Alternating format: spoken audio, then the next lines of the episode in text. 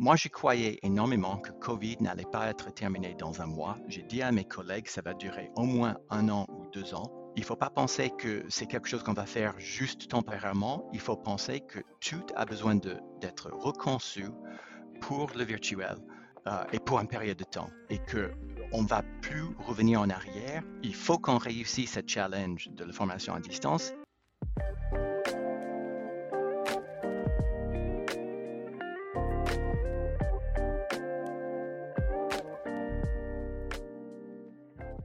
Bonjour à tous, je suis Clément Mélin, cofondateur de Headflex et vous écoutez le Learning Club, le podcast qui vous aide à décrypter les meilleures stratégies de formation. Chez Headflex, on a une mission, promouvoir l'open education, c'est-à-dire mettre au service de la formation des contenus libres d'accès, des vidéos, des podcasts, des articles, des cours en ligne de qualité. Grâce à Internet, on a une mine d'or à disposition et on peut tous être contributeurs pour partager du contenu.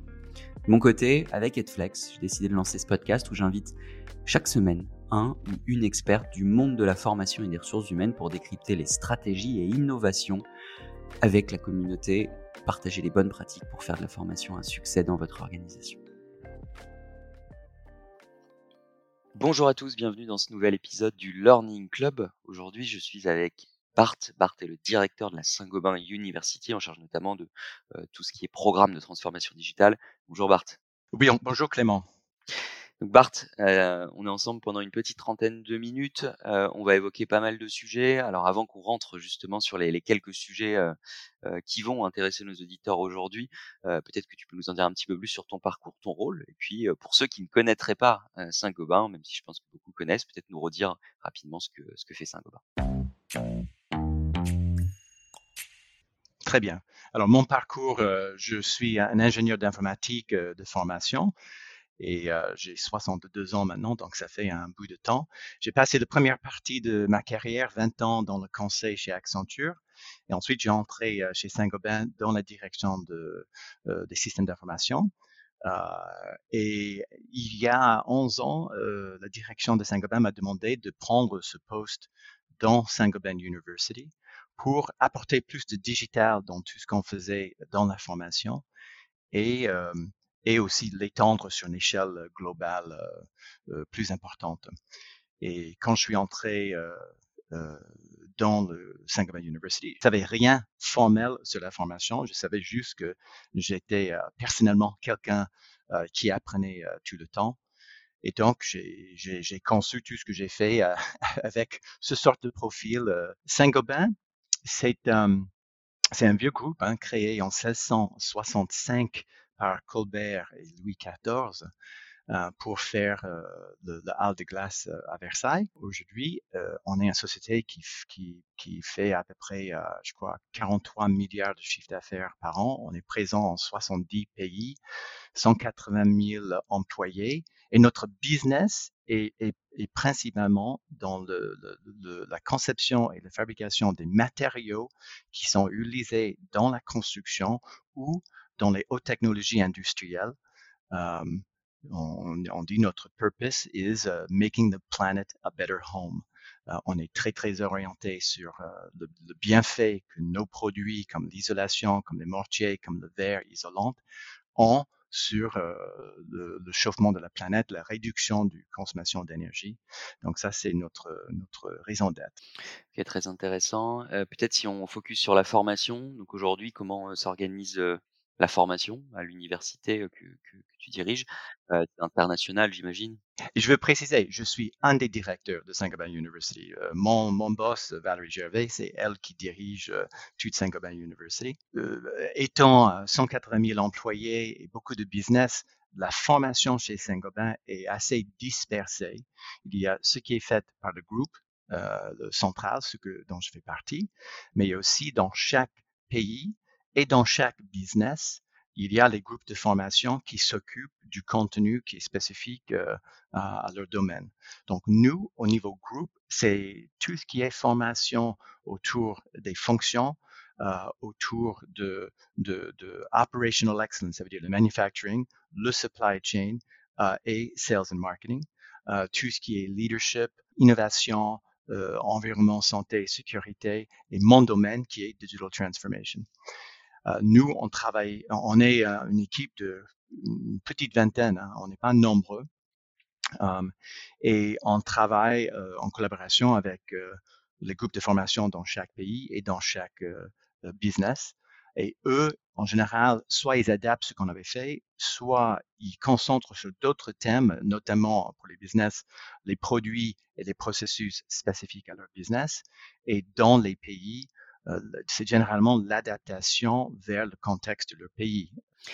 comme pas mal de grands groupes, hein, en général, c'est ce qu'on entend et ce que j'entends quand des invités viennent dans ce podcast, c'est on a une approche globale, on réfléchit à avoir quelque chose qui, convient au maximum, mais avec du localisé parfois, puisque c'est nécessaire et on le sait, c'est important notamment pour engager, ça va être notre sujet, dans la formation, les, les, les salariés. Peut-être une dernière question du coup sur cette introduction. Vous avez, j'imagine, plateforme, des outils globaux, ou alors chaque pays, chaque entité pourrait bah, au final définir ses propres, enfin prendre ses propres outils? Comment vous gérez ça? Chaque business peut prendre leur propre outil, mais je dirais presque tout le monde est sur le LMS qu'on a, qu'on appelle Boost, qui est basé sur Cornerstone. Ça inclut tous les présentiels et, tout le e-learning et tout ce qui est hybride. presque tout est là. Les seules choses qui ne sont pas, en général, sont des formations qui sont intégrées avec des produits euh, spécifiques, euh, par exemple sur euh, la sécurité des produits chimiques ou des plateformes pour les avocats, des choses comme ça. Um, et chaque année, on consolide toutes ces informations pour produire uh, le social reporting sur la formation chez Saint-Gobain. D'accord. Très clair. Bah, merci pour, pour cette introduction, euh, Bart. On va maintenant passer à, la question à laquelle on va essayer de répondre. Donc, quand on s'est rencontré avec Bart, je, dis pour ceux qui nous écoutent, on a échangé sur pas mal de sujets et il y a un sujet qui a, qui a émergé et qui est une question à laquelle on va essayer de répondre. C'est comment on fait euh, d'un sujet qui parfois peut être ennuyeux. Alors tous ceux qui nous écoutent, qui sont dans la formation, le savent. Il y a parfois des sujets en formation qui sont plus difficiles hein, à, marketer entre guillemets pour engager les, salariés. Comment on fait justement pour que ça devienne un sujet passionnant et que un maximum de salariés soient du coup engagés? Donc tout ça, bien évidemment, euh, avec principalement du digital learning. On va aujourd'hui se focus sur ça. Et donc Bart, on va essayer de répondre à cette question. Euh, comment faire d'un sujet ennuyeux un sujet passionnant ma première question pour toi, avant d'y répondre plus, globalement à cette question, c'est qu'est-ce que vous, vous faites en termes de formation sur la partie, euh, par exemple, réglementaire euh, et quelles innovations vous avez pu euh, mettre en œuvre ces, dernières années? Oui, effectivement, on a plusieurs formations sur les régulations, etc. Étant un grand groupe international, c'est essentiel qu'on fasse ça. Euh, évidemment, il y a la cybersecurity. Saint-Gobain a subi un cyber attack il y a 5-6 ans. et donc, c'est essentiel pour nous. Mais surtout aussi, on a le anti-competition law, on, a corruption, euh, on a GDPR, on a plein de formations comme ça. Et quand je suis arrivé, c'était en fait quand les gens pensaient e-learning, ils pensaient à ça. Ils pensaient pas à autre chose. Et, et c'était mauvais. Euh, ils étaient, ils étaient d'un ennui euh, terrible. Et donc, et souvent, les gens, ils arrivent chez Saint-Gobain et c'est la première formation qu'ils sont obligés de le faire. Ils sont invités à faire. Et c'est mandatory. Il faut que ça soit fini dans euh, deux mois de délai avec un taux de réussite de 80%. Et évidemment, ils apprennent que la formation en ligne, c'est, c'est pénible. Hein, c'est pas quelque chose à, vouloir faire. Et nous, on a lutté avec la direction pour euh, refaire quelque chose mieux, plus engageant, plus intéressant. Euh, et, on a enfin les, convaincus de les faire sous forme euh, vidéo, d'utiliser de, énormément les vidéos. Évidemment, pour nous, une des challenges, c'est que ces formations ont besoin d'être traduites dans une trentaine de langues. Donc, euh, ça, pose un problème, mais on a opté pour euh, les vidéos avec les sous-titrages et on gère tout le sous-titrage en interne. Et le, le premier euh, qu'on a fait, ce qui s'appelle ACT, qui est euh, euh, anti, anti corruption, je crois, je ne me rappelle plus. C'était, on a pris un, un, un cinématographeur qui travaille chez Saint-Gobain depuis longue date, qui a l'habitude de faire les, vidéos courtes de 5 minutes, de 15 minutes, parfois plus. Donc, il connaissait très, très bien Saint-Gobain et euh, il était euh, très talentueux sur, euh, sur le scénario à mettre en place. Donc, on a brainstormé avec lui sur cette en, Asie et qui est confronté par euh, le, le, le, corruption et qui devrait prendre les décisions au fur et à mesure euh, euh de, son parcours. Et évidemment, euh, l'apprenant va choisir quelle option, etc.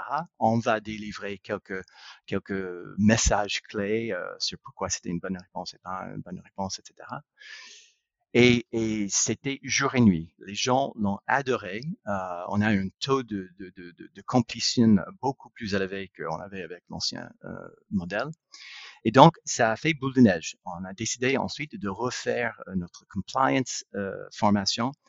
Euh, et celui, cette, cette fois-ci, on était allé même plus loin. On était inspiré par 24 heures chrono et cette tension qui se fait et, et en fait, le cinématographeur euh, euh, Guy Rateau, quand il parlait avec euh, avec les juristes chez nous euh, sur sur c'est quoi le risque, il disait bah ça, on peut avoir par exemple un downgrade bah, par le Anti-Competition Authority ici en France. Ils, ils arrivent, ils mettent du scotch sur les bureaux, ils saisissent les ordinateurs et il a tout de suite a dit génial. On a le, le opening scene euh, de, ce, vidéo qui allait durer à, peu près une heure et demie euh, d'un downgrade chez Saint-Gobain. Et ensuite, on retourne en arrière pour voir comment on est arrivé à, ce stade. Euh, tout au long, il y a les petites questions qui sont posées, les petites expositions, etc. Et j'ai vu, c'est un collègue de moi qui a créé ça. Et quand je l'ai vu pour la première fois, j'avais du mal à raccrocher. J'ai été saisi par l'histoire, par les acteurs. Euh, et évidemment, quand tu es dans ce moment de haut euh, engagement, tu retiens beaucoup mieux euh, ce qu'il faut faire. Tu te retiens beaucoup mieux. Une autre chose qu'on avait fait, c'est que trop souvent, quand on parle avec un expert, il veut communiquer absolument tout dans une formation. Et la version précédente, qui était beaucoup de texte qui déroulait sur l'écran, est exactement ça. Et cette fois-ci, on a dit, on va pas faire ça. On va délivrer que les messages essentiels. Et donc, les, avocats, ils avaient parcouru en fait tous les incidents qu'on avait dans les cinq années passées, et on a focalisé que sur ça, les choses qui arrivent assez fréquemment et facilement, euh, et on a délivré les messages simples à faire. Et l'impact était euh, beaucoup mieux que ce qu'on avait avant. On n'a pas eu un moyen de comment le mesurer, mais c'est clair que euh, quand je parle avec les gens autour de moi, on retient tous les messages clés euh, euh de ce, qu'on a pris euh, là-dessus. Donc, c'était, c'était au niveau d'investissement, les deux ensemble, c'était pas si cher parce que le deuxième a pu réaliser quelques aspects architecturaux qu'on a développés avec le premier. Ah, c'est la, la, question que j'allais te poser, Bart. C'est, c'est passionnant et en effet, si on est, ouais, si on est dans le, dans, en train de t'écouter dans un service formation, on se dit c'est super, comment démarrer? Alors sans rentrer dans les chiffres de combien ça a coûté, comment, enfin voilà, quel, quel type d'entreprise, de profil il faut aller voir pour, pour se faire accompagner sur ça? Bah ok, nous au niveau de technique pour euh, construire le module, on a travaillé avec Hakara, qui est un groupe avec lequel on travaille depuis euh, depuis que je suis arrivé, euh, et on n'est jamais déçu avec avec ce qu'ils font, et, ils nous comprennent, porteurs d'idées, etc. Et, eux travaillent très très bien aussi avec avec Guy Rato et son équipe, le cinématographeur. On a écrit les scripts ensemble. Donc le premier pour Act, si je me trompe pas, euh, ça nous a coûté autour de 80 000. Et ensuite, quand on a refait, quand on a fait comply, c'était à peu près euh, le même le même somme. Ça inclut ça, ça inclut les acteurs, le cinématographeur, euh, Haikara, toute la production. Euh, ça inclut par Haikara l'intégration de les, tous les sous-titrages dans des, des, centaines de petites vidéos, euh, pas des centaines, mais peut-être une centaine de petites vidéoclips qui sont sur notre plateforme vidéo. Euh, et euh, mais c'est nous qui gérons euh, la traduction. Euh, on n'utilise pas un boîte externe, on fait ça par le réseau interne de Saint-Gobain parce que euh, on n'est jamais content quand on utilise euh, les boîtes externes. Très intéressant. Ça m'amène sur un, sujet un peu annexe, mais qui va aussi intéresser nos auditeurs. C'est bon, comme toutes les entreprises, vous, avez vécu le Covid, la transformation qu'il y a eu autour de ça. J'imagine qu'il y avait beaucoup de formations en présentiel, qu'il a sûrement fallu switcher en 100% digital. avec beaucoup de population sur le terrain. comment vous avez géré ça et comment vous avez donné au final envie aussi d'aller peut-être sur certaines formations, bah, envie de suivre à 100% digital? Est-ce que tu as quelques exemples sur ça? Première chose, j'étais en train de, faire un cours en présentiel quand j'étais confiné à la maison parce que j'étais contact potentiel avec quelqu'un qui avait Covid. Et donc, le lendemain, on a remplacé 8 heures de cours en live avec 8 heures de cours en, virtuel et on n'a rien touché. donc, tu peux imaginer les gens à 8 heures devant leur écran, ils étaient en train d'apprendre Python pour le data science. Et finalement, ils ont tous dit à la fin de la journée que c'était mieux que quand ils étaient en classe, qui était bizarre pour nous. mais je pense que c'est parce qu'ils se sentaient plus en sécurité à faire les erreurs en Python dans leur bureau ou à la maison que quand ils étaient tous dans une salle et les instructeurs euh, passaient autour euh, euh, pour regarder qu'est-ce qu'ils avaient sur l'écran, etc. moi, je croyais énormément que Covid n'allait pas être terminé dans un mois. J'ai dit à mes collègues, ça va durer au moins un an ou deux ans. Et donc, il ne faut pas penser que c'est quelque chose qu'on va faire juste temporairement. Il faut penser que tout a besoin d'être reconçu pour le virtuel. Euh, et pour une période de temps et que et que va plus revenir en arrière parce que il faut qu'on réussisse ce challenge de la formation à distance et quand on aura réussi, l'entreprise va pas va, plus autoriser euh, tous ces hôtels et tous euh, ces voyages. Pas mal de résistance, euh, mais j'étais ferme. Et ensuite, on a fait beaucoup de, de d'expérimentation sur comment rendre les classrooms virtuels plus engageants, etc. Euh, et donc, évidemment, comme tout le monde, on utilise les choses comme, um, comme SparkUp, comme Klaxoon, comme Miro, etc. Mais c'est aussi dans le comportement de la, de la présentateur et le contenu. Tu prends pas une présentation qui allait, durer, qui allait durer une heure dans une classe et fais une heure en virtuel. Il faut que ça soit beaucoup plus dynamique, beaucoup plus synthétique. Mais aussi ça a libéré euh, pas mal de choses. Une fois que tu n'es tu n'as plus les contraintes des hôtels et, le, transport, tu peux euh, couper tes formations et délivrer dans plus petits morceaux et les délivrer dans un délai qui est le mieux adapté pour l'apprenant, pour son travail euh, et pour retenir ce qu'ils ont fait. Donc, nous, on a pris un cours qui était cinq journées, étalé sur deux semaines, et on a découpé ça en, neuf modules de trois heures euh, étalés sur euh, cinq semaines. Euh, et ça marche beaucoup mieux. Et donc, on a fait ça avec tous les autres programmes. Ça marche plus ou moins, mais c'est clair, il y a les programmes à lesquels c'est mieux quand on est en présentiel. mais c'est c'est pas comme avant. Même notre leadership training, c'est 90% en virtuel avec quelques moments où ils viennent ensemble pour, pour échanger. Très intéressant. Et, du coup, pour switcher toutes ces formations bah, en distanciel, vous avez travaillé, j'imagine, pour les adapter en distanciel. Vous êtes peut-être aussi équipé de solutions qui ont déjà du contenu existant. Comment vous gérez entre la création et ce qu'on peut appeler la, curation de, contenu Comment vous gérez le, mix? Tout à fait. Donc, moi, je, suis responsable pour tous les programmes autour de digital transformation et notamment chez nous, le sujet le plus important, c'est data and analytics, analytics. On appelle ça DNA chez nous. Et cette cours dont j'ai expliqué, qui a été découpée en, neuf modules de trois heures, c'était juste le premier.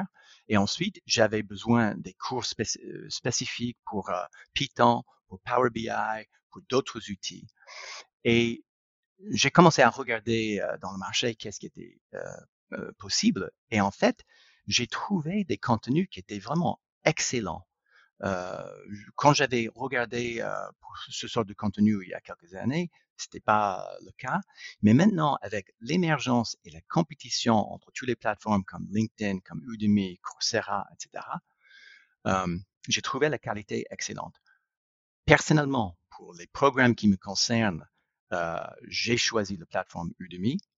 Euh, J'aime bien leur aspect marché et donc euh, tout le monde peut publier leur, leur, leur, leur, contenu, mais si ça marche pas avec les utilisateurs, ça va pas marcher. Et, et là, euh, les, les, programmes que j'ai utilisés, ils ont des millions et des millions de, de formateurs, de d'apprenants, et ça marche très très bien. Donc j'ai eu l'idée, au lieu de créer ces cours, je vais utiliser ces cours en ligne. Mais je savais que même pour un, un, apprenant, passionné comme moi, c'est toujours difficile de rester jusqu'à la fin, de, pratiquer les exercices. souvent, on, court après le temps, donc on, regarde juste les vidéos. Et ensuite, on, on, ne met jamais en pratique. Donc, on n'a pas eu un changement. Et moi, avec ces programmes, j'ai voulu un impact. J'ai voulu que les gens soient vraiment habilités, capables de faire les choses à, la fin. Donc, j'ai organisé des, des, cohort-based learning avec les groupes d'une trentaine, voire une quarantaine de personnes. On a un début, on a un fin, on se voit tous les semaines. J'anime les discussions, les échanges, je demande à tout le monde de partager ce qu'ils font. Je leur oblige à faire un projet pour leur business euh, en utilisant ces outils um, qui doivent présenter au cohort à la fin et si possible avec la présence de leur manager.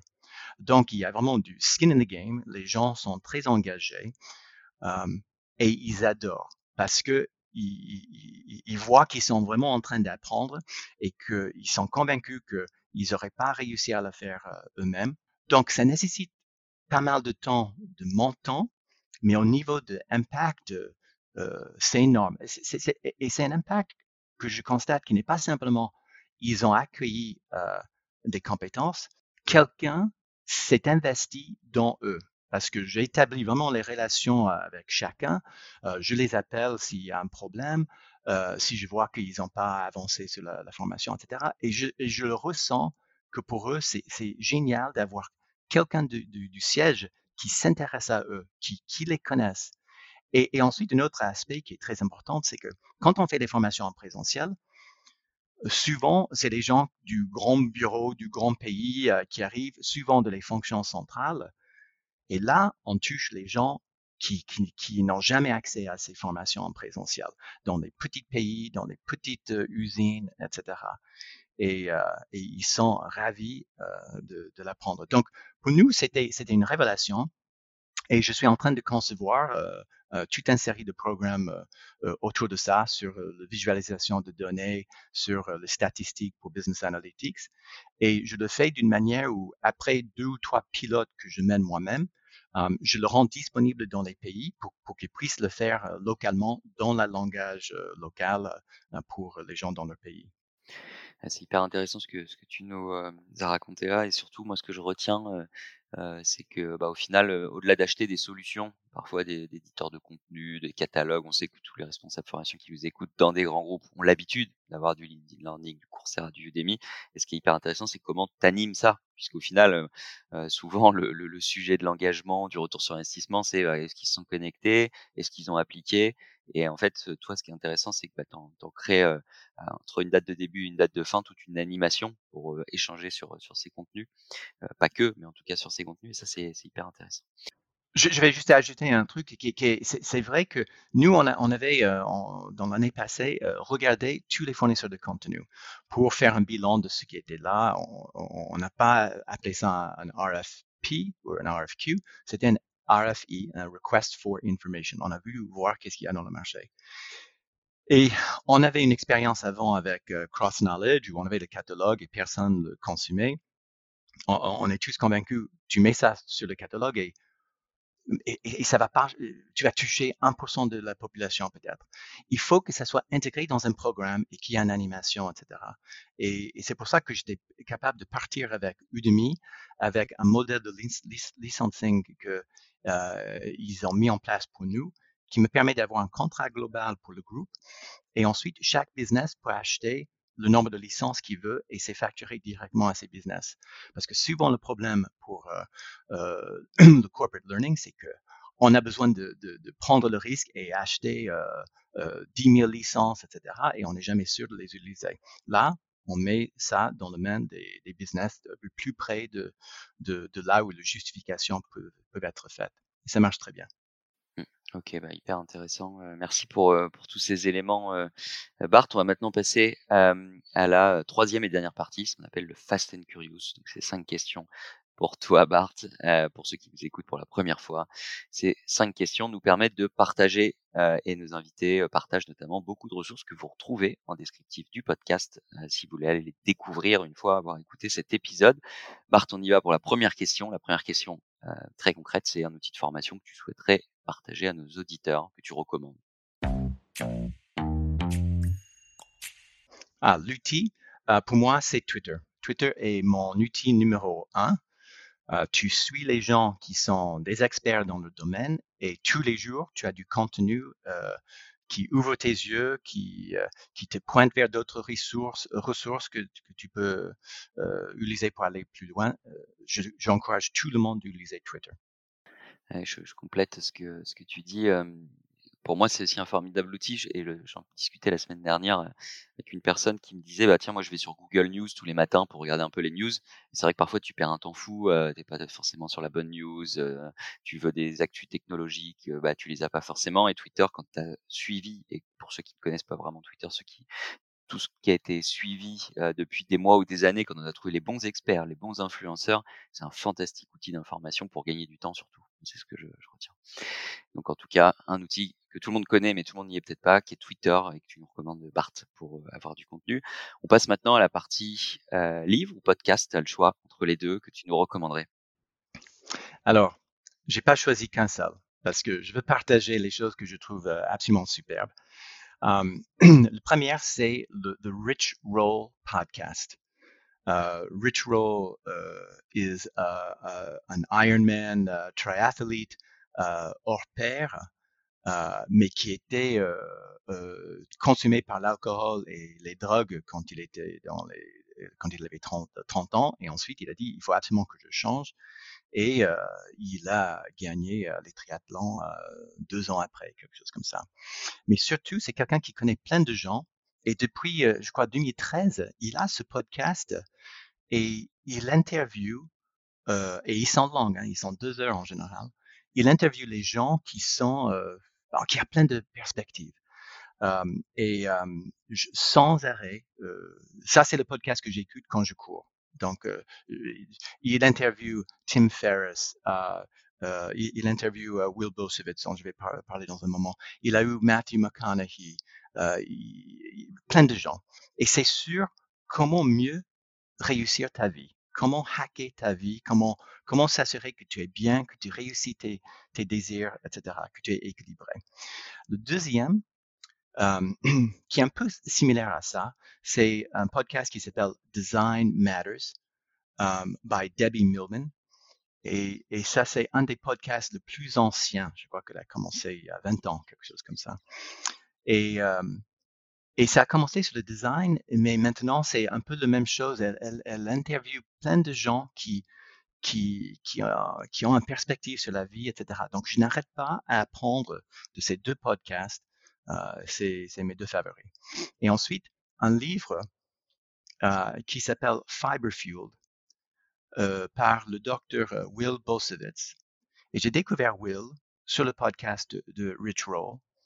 Et il parle de, de, microbiome dans notre ventre et il explique comment tout ça se fait et, et, et ils disent globalement, il n'y a pas de secret. Il faut manger plus de légumes et, le plus large variété de, légumes possible. Et elle explique toutes les raisons pour lesquelles ça contribue à notre système immunitaire, etc. Donc, je souhaite que tout le monde écoute d'abord le podcast de Dr. Will Bosovitz sur le Rich Roll podcast, c'est l'épisode 538, et ensuite éventuellement commencer à changer euh, leur diète. Donc, une petite longue réponse pour le parti Fast and Furious, mais c'est trois ressources que je trouve super. Top, euh, merci, on les, ajoutera. Et en plus, j'imagine, euh, vu le titre de ces ressources, que c'est en anglais, donc pour ceux qui veulent pratiquer leur anglais, c'est une superbe opportunité d'apprendre en même temps. C'est sûr que vous n'avez pas un francophone. Euh, euh, je, tous mes sources, généralement, sont, euh, sont français, en anglais.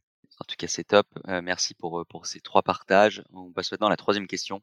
Alors, tu as le choix entre euh, un blog, un site ou peut-être un influenceur qui est sur Twitter qui t'inspire et que tu suis euh, régulièrement.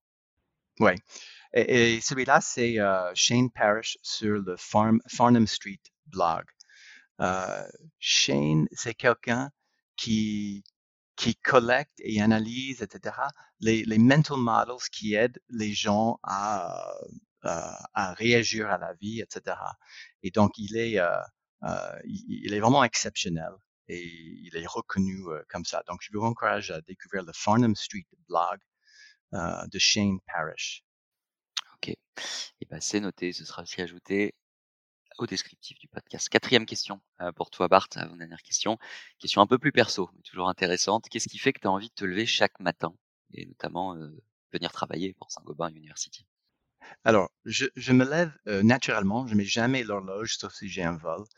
Et euh, en général, je me lève à 5 heures, euh, naturellement, week-end et, et, et weekday. et, et je pense que ce qui me motive, parce que je, je, je, quitte mon lit et je vais aller courir. Euh, mais mais c'est j'ai une un motivation de uh, get things done, euh, que ça soit dans ma vie personnelle avec euh, mon énorme potager ou mes abeilles ou ma maison, ou dans la vie professionnelle où c'est de, de, compléter des nouveaux cours, etc. Mais je vais dire le, chose qui me donne le plus grand plaisir professionnellement, c'est justement quand je suis en train de, de, de, de, animer une formation avec les gens euh, et, de les aider, de les aider à réussir euh, leur, leurs objectifs avec leur carrière en développant des nouvelles compétences. Euh, c'est vraiment le truc qui me donne le plus plaisir. Top. Eh ben, Merci pour, euh, pour cette, euh, cette réponse, Bart. Et on passe maintenant, ça va faire le lien, puisque tu parlais d'animation euh, de, des, des, équipes pour atteindre les objectifs. Qu'est-ce que c'est, selon toi, le futur de la formation? En un mot ou peut-être en une phrase? Oui, un mot, c'est difficile. Mais euh, j'ai choisi le mot non-stop. Um, mais je pense que tous vos, vos, auditeurs, ils ont la même perspective. Euh, Quelqu'un aujourd'hui est obligé de sans cesse apprendre. Généralement, apprendre on the job, mais, euh, mais, euh, mais, mais je dirais apprendre aussi activement et pas simplement je surfe Twitter, je surfe euh, YouTube, mais de dire j'ai des objectifs et je mets en, place un plan pour, pour se former. Je retiens non-stop et c'est vrai que dans un monde qui va de plus en plus vite, les compétences, on le sait tous, dans le monde de la formation évoluent de plus en plus vite et il faut rester euh, au jour. Il y a eu beaucoup de programmes, Never Stop Learning notamment, euh, j'avais vu passer euh, dans, dans, pas mal de grands groupes au moment du Covid. Merci Bart euh, pour cette demi-heure ensemble, c'était passionnant. J'espère que ça a plu à nos auditeurs, mais je ne doute pas trop. Et merci pour tous les partages que tu as pu nous faire, notamment les ressources et, et, et les outils. merci pour ta transparence. Où est-ce qu'on peut te retrouver si on veut prolonger les échanges sur LinkedIn, si un de nos auditeurs veut euh, oui, je suis sur, sur LinkedIn, euh, Bart Chuta. Je suis sur Twitter. Euh, ça, c'est principalement ces deux endroits. Top. Et eh ben, merci encore, Bart. Merci à tous de nous avoir écoutés pour ce nouvel épisode du Learning Club. Merci, Clément. Merci d'avoir écouté cet épisode du Learning Club. Je compte sur vous pour noter le podcast et en parler autour de vous. Et n'oubliez pas, si vous avez des besoins en formation digitale et que vous aussi, vous voulez transformer ou repenser votre offre de formation, toute l'équipe Edflex est là pour vous aider et vous accompagner. De mon côté, je vous dis à très vite pour un prochain épisode du Learning Club.